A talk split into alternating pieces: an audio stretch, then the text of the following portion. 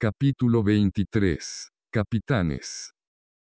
Después de abrir los regalos, agradecer por la deliciosa comida y el exquisito pastel, Staller y sus amigas subieron con los obsequios a su habitación.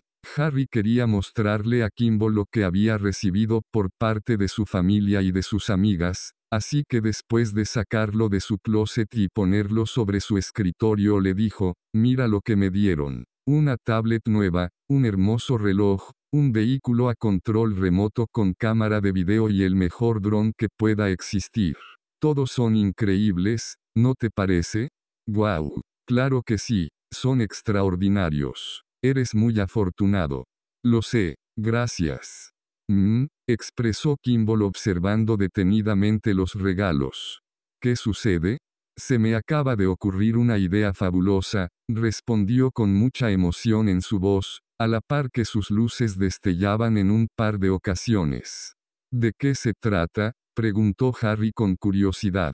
Si lo deseas, puedo interceptar las señales que emiten tanto el dron como el todoterreno, mis sistemas harán una mejora digital a la transmisión de sus videos para convertirlos en 3D, y con mis lentes podrás ver todo de forma muy real, tal como si tú mismo fueras en los vehículos, creo que eso sería muy divertido.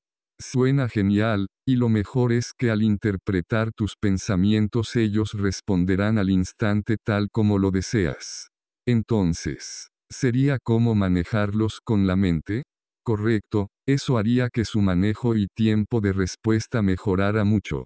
De verdad, es fantástico, no dejas de sorprenderme. Vamos a probarlos, dijo Erin emocionada con la genial idea de Kimball.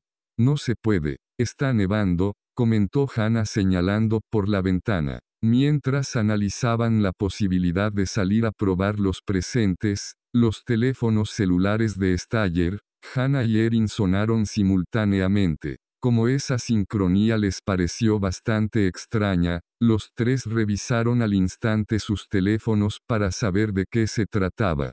Nos están avisando que los equipos del campeonato de destrucción mecatrónica han quedado oficialmente conformados, dijo Hannah viendo la notificación de la app de Rosemary Robotics. ¡Qué bien! A los tres nos aceptaron en el equipo del profesor Peter Turoch, y tú eres nuestro capitán Staller. En el equipo también están Suri Durans de segundo año, Nala Pearson de tercero, así como Dylan Adams y Oliver Atwood de quinto año, dijo Hannah. ¿Conocen a alguno de ellos? preguntó Staller. Yo solo conozco a Dylan. Sí, yo conozco a las dos chicas, a Suri y a Nala, respondió Hannah. Yo sé quién es Oliver, intervino Erin. Creo que será un buen equipo, por lo que sé, Suri y Nala son inteligentes, aplicadas y trabajan bien en equipo. Lo mismo con Dylan, mencionó Staller. En cuanto a Oliver me parece que es simpático y divertido, no sé qué tan bueno sea para la escuela, pero seguramente nos irá bien.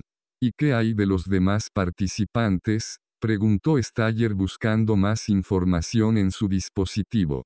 Solo nos informan quiénes son los profesores y capitanes de los demás equipos, pero no sus respectivos integrantes. En las pantallas de sus teléfonos cada uno de ellos, podía ver la tabla siguiente. Profesor y capitán. Peter Turoch con Harry Staller.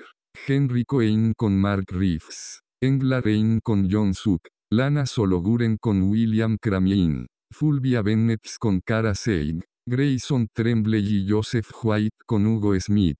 Con excepción de John Suk, los capitanes son los alumnos que tienen las notas más altas en toda la escuela, los mismos que nos dijo Kimball cuando hackeamos Rosemary Robotics. Será una competencia muy difícil, y no debemos olvidar que es posible que alguno de ellos se convertirá en Dan, así que también debemos tener mucho cuidado, dijo Erin.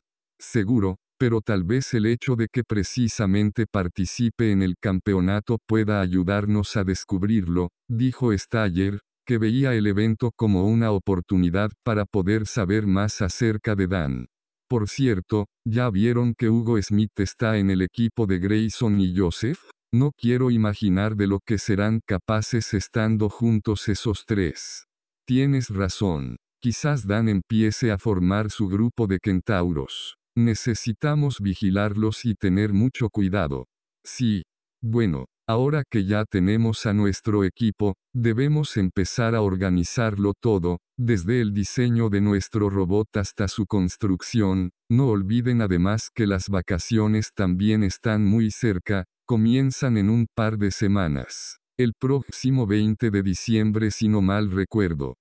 Pero eso no importa, nosotros tendremos que trabajar en el proyecto del robot aún en vacaciones, para que nos dé tiempo tenerlo listo para la competición, intervino Hannah.